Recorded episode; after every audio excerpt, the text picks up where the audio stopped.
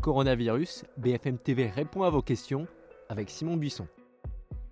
J'ai des voisins un peu étranges. Depuis hier, un énorme nounours en peluche prend le soleil assis à la fenêtre d'un appartement. Pendant ce temps, à une autre fenêtre, toute l'après-midi, une femme crie Restez chez vous aux promeneurs. Tout va bien, confinement, jour 20, bienvenue. Vie quotidienne, travail, santé, pour nous écrire notre mail bfmtv et vous bfmtv.fr et le hashtag question BFMTV sur les réseaux sociaux.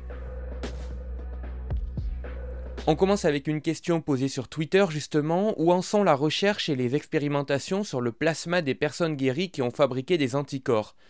Alors l'essai clinique Coviplasme, c'est son nom, vise à tester l'efficacité de la transfusion de plasma de personnes guéries du Covid-19 vers des patients toujours malades. L'idée c'est de faire un transfert d'immunité. Concrètement, le plasma après la guérison contient des anticorps dirigés contre le virus.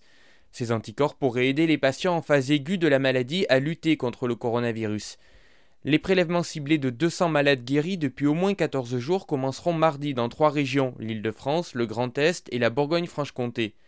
60 patients participeront à l'essai clinique qui se déroulera dans des hôpitaux de l'APHP. La moitié bénéficiera de l'apport en plasma convalescent avec deux transfusions autour du jour 6 de la maladie, puis à nouveau deux supplémentaires 24 heures après si tout se passe bien. Une première évaluation pourra être rendue assez rapidement, deux à trois semaines après. Cette méthode est également testée par des médecins américains, elle a déjà été tentée en Chine en février. Mais attention, on est loin et même très loin du médicament miracle. Contre Ebola, la transfusion de plasma n'avait pas eu de résultats concluants, et figurez-vous qu'en 1918 aussi, on avait transfusé des malades de la grippe espagnole. Les conditions scientifiques étaient, il est vrai, totalement différentes. Enzo à présent, est-ce que le virus peut muter?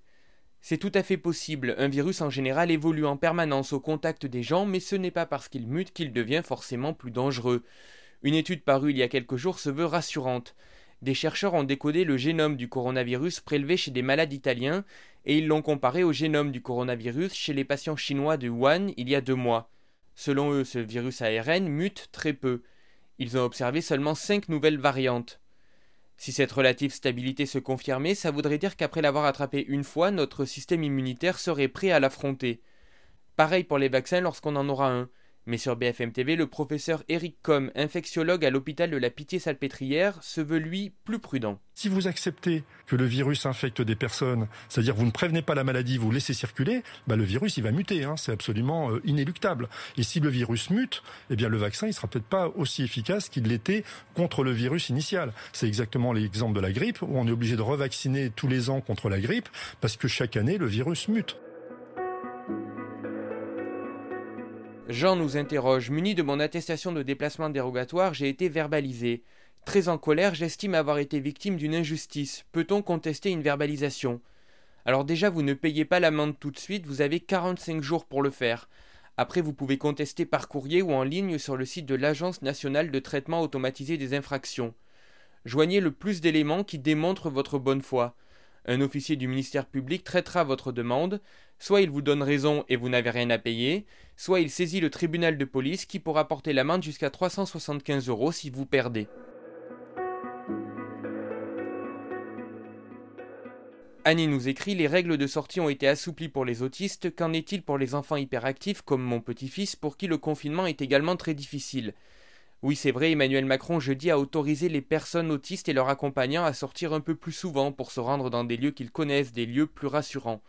Ces nouvelles règles concernent également les personnes qui souffrent de déficience intellectuelle, de déficit de l'attention avec ou sans hyperactivité et de troubles psychiques. Si vous êtes concerné, vous pouvez sortir plus souvent, seul ou accompagné, plus d'une heure et à plus d'un kilomètre de chez vous. Vous pouvez marcher à pied ou prendre la voiture. Vous avez le droit de vous rendre dans un lieu de dépaysement en plein air et ouvert au public. Les résidents des établissements médico-sociaux peuvent aussi bénéficier de cet assouplissement, mais ils doivent être accompagnés individuellement par un professionnel. Attention, ces mesures ne font pas l'objet d'une attestation dédiée, prenez également sur vous un document justifiant votre handicap. On termine avec Fabienne qui nous demande est-ce que je dois laver à l'eau de javel les pattes de mes chiens lorsqu'ils rentrent du jardin?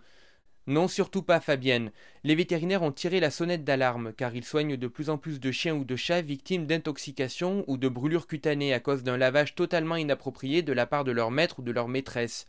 Ils ont même reçu des chats en coma éthylique à cause du gel hydroalcoolique.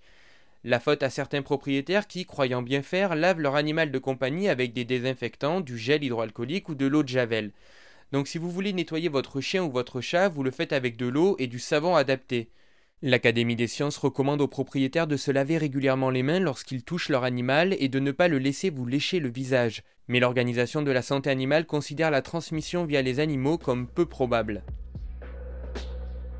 BFM TV répond à vos questions, ça continue sur BFM TV et bfmtv.com, vous pouvez toujours nous écrire.